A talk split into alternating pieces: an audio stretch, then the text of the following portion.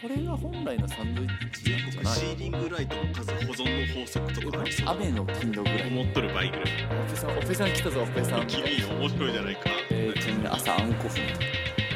茶の配置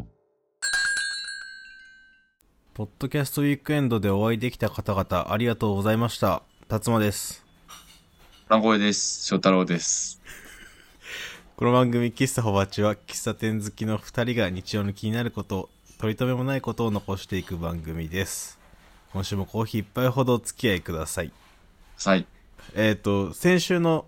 先週の土曜日に、下北沢で開催された、ポッドキャストウィークエンドなるイベントに行ってきまして、あの、あの辺ね。旧線路上にあるあの空間ね。ああ、そうそうそう。多分あそこをね、旧線路上って認識してる人が意外と少ないんじゃないかと踏んでいます、私。おーめちゃくちゃ線路跡感出してるけどね。そう。下北から歩いて、次どこだあれ世田谷ライタわからんなー次の駅まで、まるっと再開発されて、まるっと線路っぽさが残ってんだけど、うん。うんいかんせんやっぱちょっと、おしゃれ施設だからさ、うん。そこで泊まって、ああ、おしゃれだねってなってるけど、ちょっとね、上から多分鳥になってみたら、うわー、これ線路跡。なんかの道の跡だわーってなるんだけどね。細長いからね。我々は日々鳥に慣れていると。そんな、目線が高いとか、いやだ、言う気はないですけどね。はい。なんだっけあのス、ペース。ポッドキャスターさんから、リスナーさんから様々会えまして、うん。あ、そもそもポッドキャストウィークエンドっていうのは、ポッドキャスターが集まるマルマーケットイベントうーん。でいいのかな、マーケットを出すんだ。様々な番組がブースを出してグッズ売ったり、農農業系、農家系、農系ポッドキャスター、農作物を売ったり、うんそうそうだね。はたまた企業系がいたり、資生堂さんとか、企業売ってる。朝日新聞さんとか、ああ、新聞売ってる。いや、資生堂はね、肌年齢測ってたけど、朝日新聞何してたんだろうな。まあ、何かしらしてましたよ。グッズ売ってたのかなペン売ってたかもね。あるかもしれん。 剣より強いって書いてあるかもしれん。おい。いいね。そう、あの、事前に、何週間前に僕行くよって言って、当日もこんな格好で行ってますっていうのを差し上げたから、ぼちぼちといろんな方とお話できまして、はじめまして、ずっと会いたかったポッドキャスターさんともおしゃべりできたし、うんうん。お久しぶりのリスナーさんともおしゃべりできたし、うんうん。で僕が事前にね行くって言ってたんであのお土産というかプレゼントみたいなものを用意してくれた方もいらっしゃっえてマジなんかその、おほんーとポッドキャストを通して会う人たち、お土産みんな優しすぎんそうなんかいただけるんだよね申し訳ないけどおも土産ね準備してくれることもくれることもなんか、すごい優しい。素敵。素敵だね。僕もあのほぼ八のショップカードとマッチをしこたま持ってたんでしこたま配ってきましたけどうも、ーん。そのためだかあのいただいた中にですねら。はい。喫茶店マッチいただきましておお、どこの喫茶どういうお家のお家の近く行きつけみたいなとこなるほど。いただきましてまあ馴染みのリスナーさんなんですけどももう物々交換や。メッセージついててうん。読みたいんですがメッセージを読むと言わ場れ所。がなんとなく特定されてしまうのでちょっとどなたからいただいたかは伏せて読みますね、ほうほうほう。お願いします。 えーほぼ8のお二人様備前屋本店に手風琴の進化版が2つほどあるそうです 一つはマリトッツォが流行った頃に出たらしいマリトフキンというメッセージもいただきましたありがとうございますありがとうございます。 なるほど。なんとなく、感じましたよ。あの備前屋っていうのは愛知県岡崎市にある和菓子屋さんですねうんうんだいぶ前に喋ったあれなんだお菓子ベスト3だったっけメーカー参戦みたいな回でうん。三大メーカーを決めようみたいなかなかなで僕が激推しした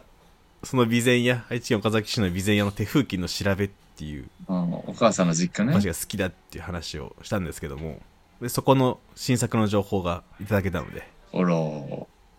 まあちょっと年始に帰ったら覗いていこうかなとー。空いてるとい思いっておりねま。す、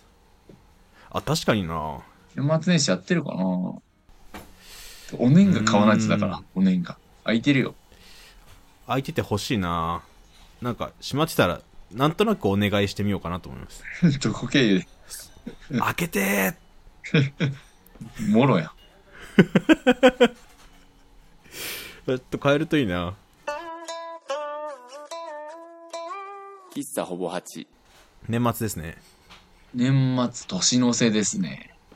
年末といえば年末ジャンボですねああ。あの CM、いいよね。あー CM 拝見してないんですけ豪ど華だよね、メンツがね。誰妻夫木そうがそう。ポスターに出まてるだあのる見かけたまだあなる妻夫木、吉岡里帆、今田美桜。あ豪華だねあと、奥健と違う。なんか、あと、だん男性二人。うん、あーすでに豪華だねそこの間平日の夜暇だった時があってう。うん。何するってなった時にその日がたまたま大安吉日で一粒万倍日だったのかなおおー。大安吉日で転写日だったのかな転写日って何電車日なんか天が許してくれんねやろ。そう何をって思うんだけどまあなんかあの縁起がいいやつが2個重なった日でああ、はいはい。わあどうするよってなってたら年末ジャンボ買っとくかってなっておお。調べたんです調べた。ね売り場チャンスセンターなんかどこにでもあるんだけどチャンスセンター、いい名前だよね。せっかくだしって言って調べたら西銀座チャンスセンターがどうやら一番当たりが出てると面白いね、チャンスセンタあれよ名古屋でいうところの免疫チャンスセンターみたいなもんー。ですよああ、そうね。名鉄と名古屋駅の間の。うん。そうそうそうじゃあまあねそこまで買いに行くかせっかくだしってっておお。仕事終わって出かけてましたよ銀座までいいね。なんか、いいね。宝くじ文化に乗っかって楽しそう。ね縁起のいい日にどうせならでやるんだったらちゃんとやりきりたいよねっていうところおでおいやいや、いいね。で行ったらまあ並んでんのあ、本当。ええでね窓口が1から12ぐらいまであってと、いっぱいあるじゃん。空港ぐらいあるじゃん。空港ぐらいある空港よりはない緑の窓口よりはある。緑の窓口よりはあるね名古屋駅の新幹線のチケットよりはぐらいかな。あちょうどそんくらいうんうん。で間隔がめっちゃ狭いんだけどはいはい。狭いんだ。多分フルでは空いてなかったの多分なんか飛び番ぐらい空いてて、まあ、ああ、あるある。でうち2つはその年末ジャンボ以外のくじも扱ってましたねロト6とかうーん。で残りのところで、まあ、現金専用とあのクレジット使えるところと分かれててみたいな感じで、うんうん。であの何番窓口にで買うかも並んでんのいや、なんかありそうだなと思ったけど、あるんだ。この窓口が演技いい。で案の定1番が一番並んでんのへえ。ツイッターとか見るともう朝そのオープンの時間9時か10時とか時にはすでに列が出てて3時間待ち4時間待ちみたいなうーん。いや、なんか冷めた返事をしてしまった。その、へ え。そうなんだ。変わらん。んすっげえやと思ってすっげえな。で俺よりおつまの方が1時間仕事終わるの早いからうん。先行っといてって言っておう並んどってもらって寒空の中並ぶわけでしょそうで一番短いとこ並んでもらったから結局3番で変えたのかな7番で3番かなうんうん変えたんだけど、並ぶとこに警備のおっちゃん立っててはい。でその並ぶとこにあの整理用のテープポールとテープがあってうん。あれなんて言うんだろうな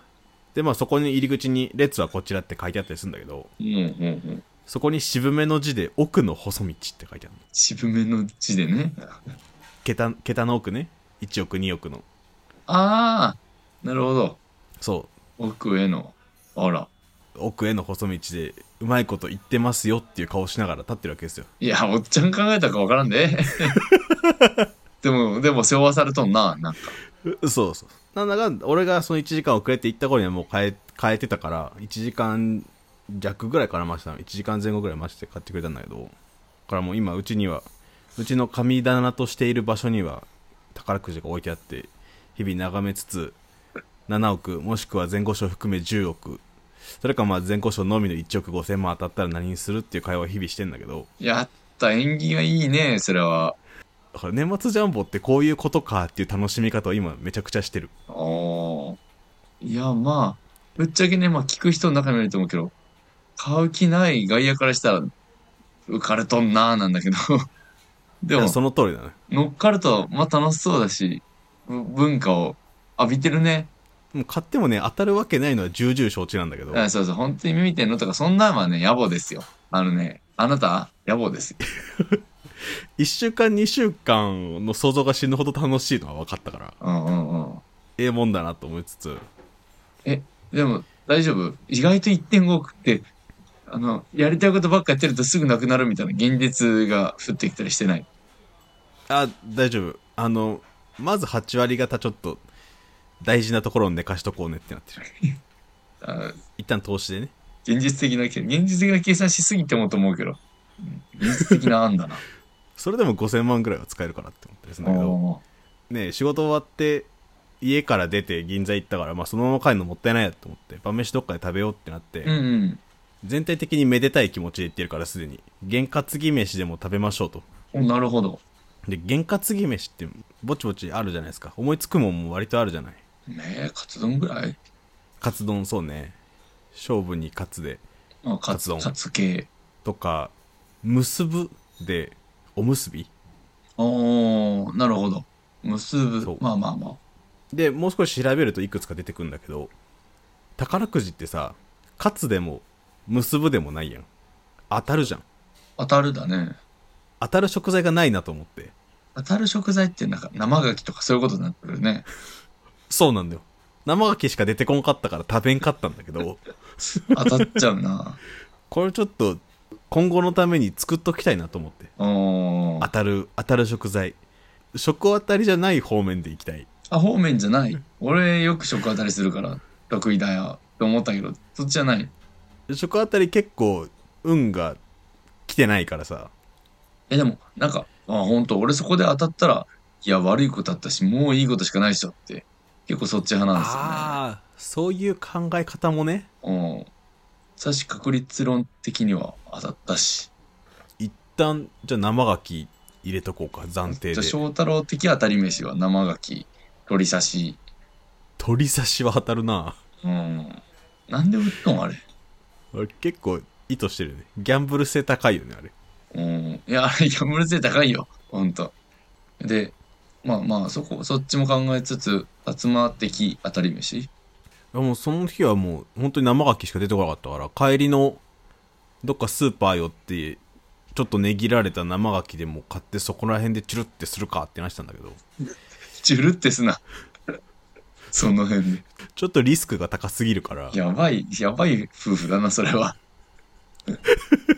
その辺で。だから結局べべ、まあ、別のね験担ぎ飯はしたんだけど当たりってなんだろうと思ってえ当たる当たり目当たり目って何あれあー当たり目か当たり目ってスルメとほぼ一緒の気持ちっていうかスルスルメと違い分かってないんだけどあー一緒でいいんかなそうだ、並んでるわ。当たり目があったな当たり目いいね当たり目、スルメ、違い。えースルメを食べやすく裂いたものを当たり目と呼びます。へ当たり目と呼び区別しています。この人たちは。うん。刻みほぐしみたいなやつかちょっと毛羽立ってるようなやつだ大体当たり目なんかなうーん。当たり目かそれだなちょっとそれ以上出てこなそうな気してきたなあと、俺的なイタリアンはどうですか当たりとイタリアンでギリギリってことそうそうそうそう。イタ、イタリアン、パスタの方の、あ、イタリアン、イタリアン、イタリアンイタリメイ、タリアンイタリ飯。イタリ飯は、イタ飯っていう文化あるね。あれなんなんだろうね。なんかねよく、よくそっちに、いや、まあ、ゆ俺の感覚的には、ダサい。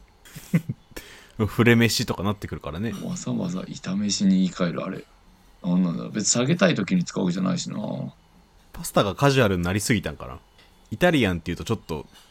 ね張りそうな気持ちになっちゃうからこれ、当たりやんって、当日言うかもしれんよ。番号見ながら。 もうそれ待ちよ。あー悪くないですねなんか二等間は否めんけどね。当たり、イタリで。イタリアンかい実践しとくかまあもうなんか思いつくやつ全部イタリアン食べて、二人目食べて、生牡蠣チュル、その辺の道端で、スーパーの帰り道でチュールして、やっぱどどんだけ験担ぎといえど自分にダメージくるの確定してるムーブって結構勇気いるんだよねまあ、うん、いや、そ うだね。そうだね。寝込むの決まっててやる。しかも年末にねえ、俺、ほんま分かったんやけど、年末ほんと大晦日とかに発表それか、年始なんかテレビで大見た晦日に発表だったと思う大晦日になんかどっかの良さげなホテルのか宴会場みたいなとこでセット組んで発表みたいですなんかね、見た記憶はあるわ。正月ってなんかやることなくてね、ずっとテレビの前張ってるからさ、 1日の新聞とか出てんのかなあれだね、8桁ぐらいだろうから、その8個ルーレットみたいな機械、大きい機械みたいなのあって、ボールバーバーバーンと全部落として、いくずつはいはいはいボロッボロッボロッと落ちて、8、0、4、3みたいなそうそんなんそんなんい感じだよね。やここまでだったらそれリアルタイムで見たいな見見た方がいいないや、やんないとダメでしょ。ここまでやって、だね西銀座チそャうンかそうだよねスセンター行って、やってなかったら怒られるな。もう調べたからだけどどうやら日本で一番当たりを輩出してきたあの日本で一番枚数売ってきたとイコールなんだけどあまあまあまあ、そこのツッコミは僕はしないよ、もう、今日は。なのでいろいろ年末までにねいろいろ載せれるものは載せて担げる弦は担いでうん。弦ねだからまあ一旦当たり目とイタリアンを人気弦。イタリアンずーっと薄く滑ってそうな気持ちある けど違うやるに越したことはないねそう。喫茶ほぼ8その買った当日はねおう。結局おむすびを食べに行ったんですようーん。結ぶで。最近おむすび屋さんにはまっててへーえっと大塚に昼のワイドショーとか出てんのかなボンゴっていうおにぎり屋さんがあってめっちゃ見る。で新宿三丁目にそののれん分けのまんまっていう店があって、まあまあ。おう。そうで新宿三丁目も通るたび、まあ、休日の夕方とか昼とかに通ると大体並んでんだけどへーそこに12ヶ月前に初めて行ってうん。ああおにぎり屋さんってこういうことかってなって普通に美味しかったからハマってうんうんラーメンとかハンバーガー食べるよりは罪悪感少ないしうん。ほうほうほう。ちょうどいいやと思ってほうほ具も選べるし結構な数あるし目の前で握ってくれてうまいしで宝くじ買った日はそのまま大塚のボンゴに行ったんだけどう。だからおにぎり屋の推しポイント結構面白かった。あの本当不思議な文化のご飯だなと思っておー選べるし、まあ目の前で握ってくるんだね。注文して、まあそうか、基本そうか。うんまあデパ地下とかだと作ってあるの並べてやってくれるパターンもあるかもだけど、テイクアウトのやつとかまはんまとかボンゴは、そ言ったから握ってくるんだ。そうそれで時間かかるんだな、並ぶんだな。まあそうねなんか食べる時間自体はそんな長くないから回転は良さそうなんだけどおー食べる場所あるんか。へえ。そうカウンターが10ないぐらい89席ずつぐらいかなあってそう、外食なんだね。食べるとこあるんだね、あれ。あそうそうそうテイクアウトできんのテイクアウトもできるああ、そうかそうか。おにぎりっていう料理ってさうんうん。日本だけ中国にもあった準ずるものえ、多分ない見な。かけんかった直感うーんって考えても知らないけど多分確か ない上海1年いたところではなさそうであったってことね韓国は知らんキンパか韓国はキンパがあるか巻き巻き巻物だね巻き物だねもうあもうキンパもそうだけど米同士がくっつかんと成り立たんからさ多う分んタイ米とかではできんのよね、うーんそうねあれ何最初保存食弁当ぐらいの感じでできた文化なんかな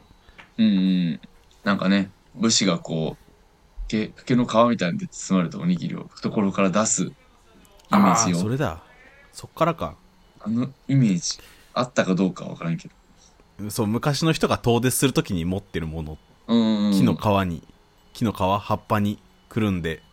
まあ、梅とかで保存でできる保存効くようにしてたんだろうけどそうねそうだそうだそのカウンター座って食べてたからさ目の前で作ってるの見れるんだけどさもうご飯並べて具入れて握って海苔巻いて出すで全部素手でってなってうんこれまあ結構旅行客もいて海外からのうん。うんうんみんな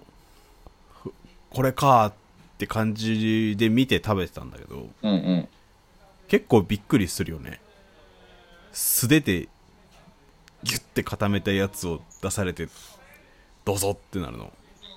だいぶおにぎりと向き合った人の感想 だね。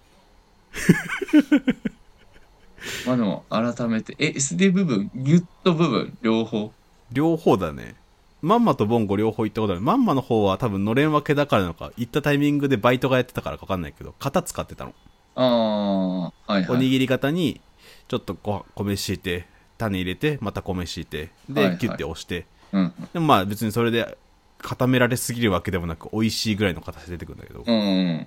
ボンゴの方行ったら、まあおそらく創業なのか分かんないけど店主の人が握っててうん、そんな気がするね。 本家の方は。あ本物やみたいな感じで見てて、はいはいもう型とか使わずにすごい手早く握ってたんだけどその差聞くとやっぱボンゴの方に行く価値があるのかもって思うよね。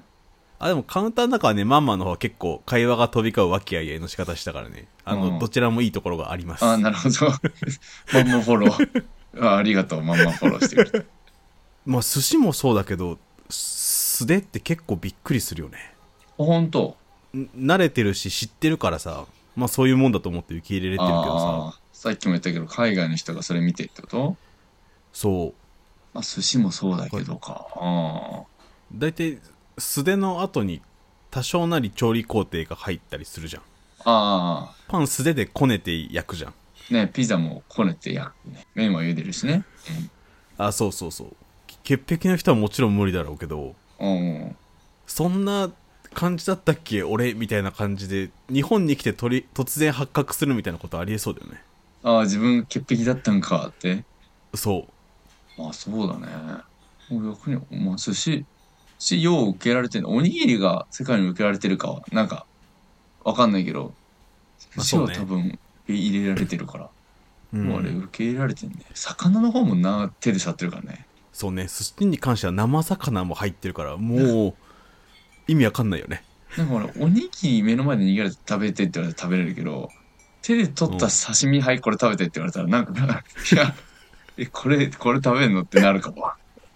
手でつまんで、お皿に盛った刺身みたいな。じゃあやっぱ寿司シャリがあっていけるようになってんだね多分翔太郎の中ではおーなんかもう、あの、あれだね、空間と全体の演出だね。あの、そうだね板前の格好して、本当に綺麗か何時間前か使ったか分かんない、このおしぼりキュッキュ触りながら、こう、 これ触れば全部 OK みたいな感じで、 こう、次々に握っていく、あの手を信じるしかないんだけど、あの雰囲気出されたらなんかもう OK だし、まあなんか、寿司屋で健康被害とかあんま聞かないから、まあいいだろみたいな。その理屈的には最終そっちでフォローしつつう、んの雰囲気に飲まれてとかうまそうで食べるけど確かになあのおしぼりは頻繁に変えててくれよと飲み込みたいけど祈ってるけどねあそうそうそういや本当にあれもうちょっとねあ変えてますアピールしてもいいと思うんだけどガリとかもたまにでねすかね結構わさび色広がってるやつとかあるもんね、あそう色ついちゃうよね、まあタイミングかなって感じはするけどもまあ、あれ信じるしかないねそう信じるしかないいやあんま引っかかったことはなかったな俺その辺は緩いと思ってる前切手の話した時もあんまり抵抗なかったしあああの裏のノリのやつねそうそうそう不思議な気持ちになった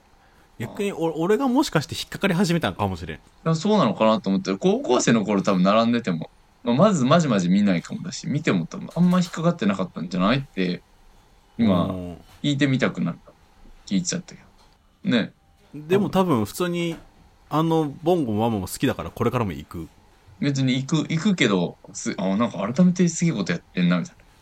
なお大らかなことやってんなって気づいちゃったそううわ素手だと思ってそうだよねなんなら本当にその握るとこの横に手拭きのおしぼりあるしああはいはいは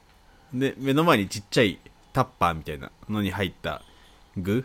20ぐらいのか2030種ぐらいあってそこも素手で取ってペッて入れるしうーんす具もすでうん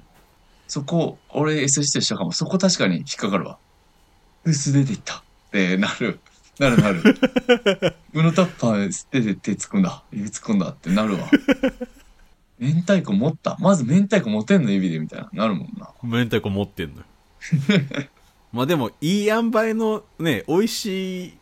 何密度で握れる人は多分明太子素手でいけるのよ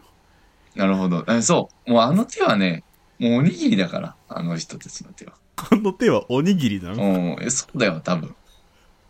おにぎりがおにぎり握ってるってこといやもうい 一体ですよ握ってるその瞬間は手の外までおにぎり手首まで全部おにぎりまあでもあのカウンターの中覗いてその作ってるのを見てるとなんかし職人っぽさを感じてそれもまたかっこいいなってなるんだけどそうかっこいいってなりそううんうん見たいわそれ、改めてすげえ料理だなとは思ったうん、俺ミニストップでさ1年ぐらいおにぎり作ってたんだけどさえあれって店の中で作ってんだっけへそうそうミニストップはね全部お店の中で作ってるえのお弁当もお弁当っていうか俺おおにぎりと一緒に並んでるお弁当あのはいはい手はい袋して型使ってやってたなああえうわじゃあスプーンとか使っておにぎり屋んさんだったってこと俺おにぎり作ってたよそれこそ大学1年生の時に俺バイトでおにぎり作ってんだよねっていうキャラやってる子は何言ってんだと思ったけどいざ自分やりだすとあこれ言いたなるわみたいな 俺おにぎり作ってんぞみたいなみんなねどっかでおにぎりとやっぱ向き合うタイミングでおにぎりのパワーワードに気づくんだよねおにぎり作って金もらってんだ俺ってなるわけでそうおにぎり作ってるわこれってそ のもうおにぎりってすげえんだな不思議料理だしそう、ほんと不思議なんだよな、改めて。コンビニで、めちゃめちゃ、もう山ほど並んで、山ほど今まで食べてるのに。便利な料理ですからねそう、けどあいつね、実はすごいパワー、すごいパワー埋めてんだよな。そういう存在になりたいね。あおにぎりみたいなあ、ああ 夢おにぎりで。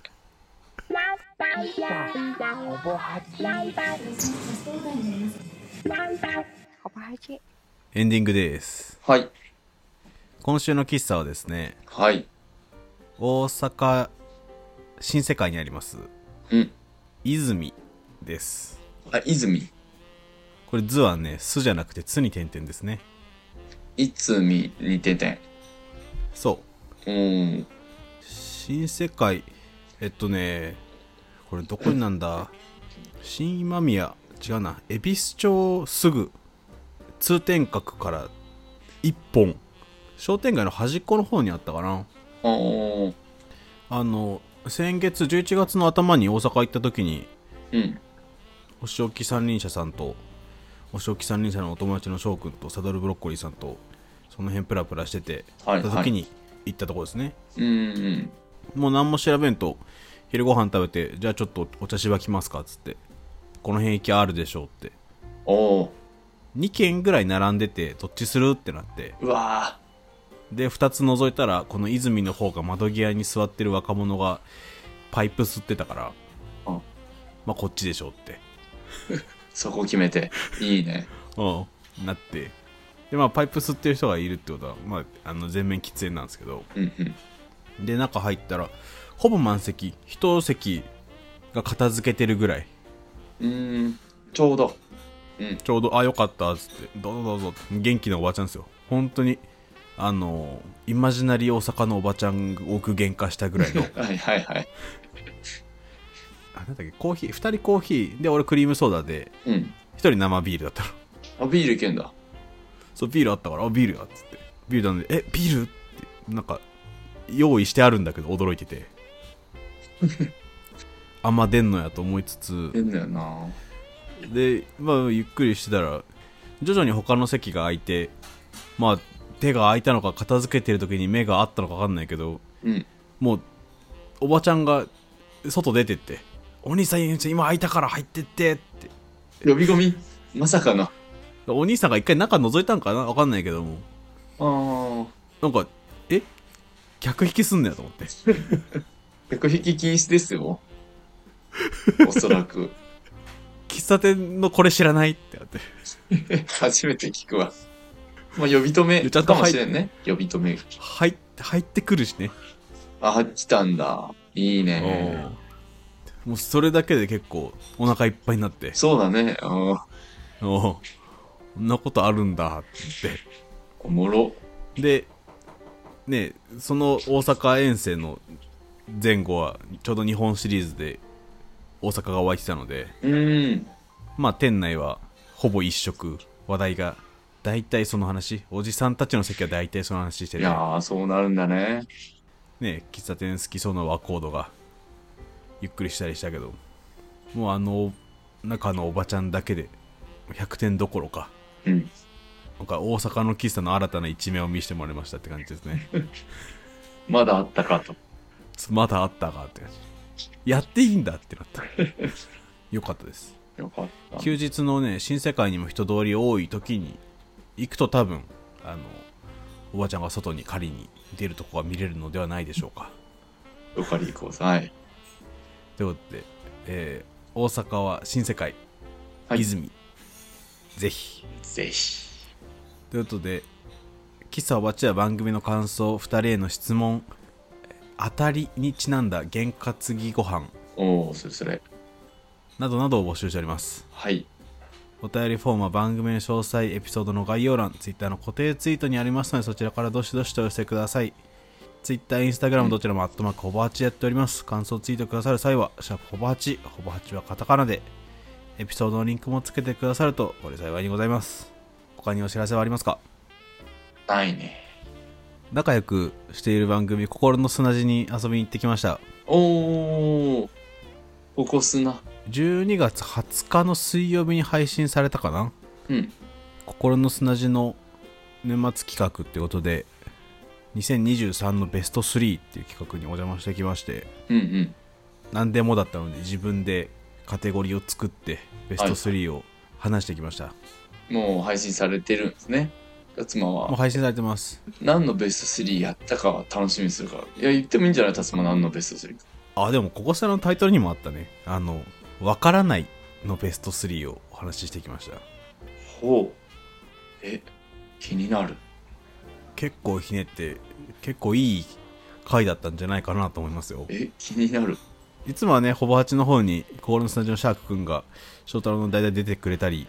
代打じゃない時も出てくれたりしたんですけど、うんうん今回は、え心の砂地に行って、寺田くんと喋ってきたので、おお、あ、寺田くんと。また違う雰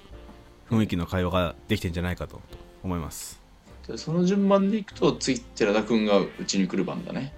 ああ、そうだね。呼ぶ か。交互期待。やった。で、僕が出た回も、あの、こちらのリンクに貼っ、概要欄に貼っておきますので、うんぜひぜひ、聞いてみてください。うん。ということで、はい。キサワチまた来週昼下がりにお会いいたしましょうバイバイさよなら。